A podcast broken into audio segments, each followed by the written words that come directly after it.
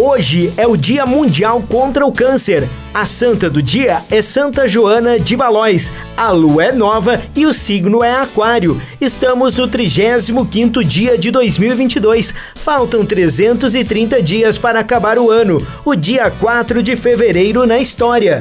Em 1938, o primeiro longa-metragem de animação da Disney foi lançado, Branca de Neve e os Sete Anões, baseado no conto de fadas dos irmãos Grimm. Em 1938, Adolf Hitler nomeia-se chefe do alto comando das Forças Armadas. Em 1997, morre o jornalista e escritor Paulo Francis. Em 2001, o músico Herbert Viana, vocalista e líder do grupo Os Paralamas do Sucesso, sofre um grave acidente enquanto pilotava um ultraleve. A mulher dele, Lucy Viana, morre após a queda da aeronave. Em 2004, foi criada a rede social Facebook. Em 2015, morre aos 85 anos a atriz Odete Lara. Frase do dia: A vida sem freio me leva, me arrasta, me cega no momento em que eu queria ver.